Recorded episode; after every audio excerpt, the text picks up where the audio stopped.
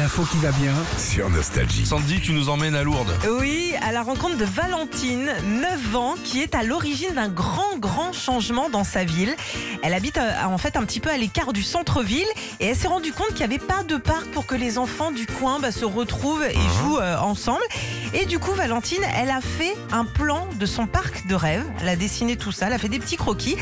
Elle l'a envoyé à la mairie et vous me croyez ou pas, mais quelques semaines plus tard, Thierry Lavitte, ça c'est le, le maire de Lourdes, l'a invité à venir en discuter avec lui. Ah Ils ont posé les plans sur la table, elle lui a dit ce qu'elle voulait et l'idée a tellement plu qu'après avoir été voté au conseil municipal, eh ben, ils ont donné un budget pour construire le parc des rêves de Valentine.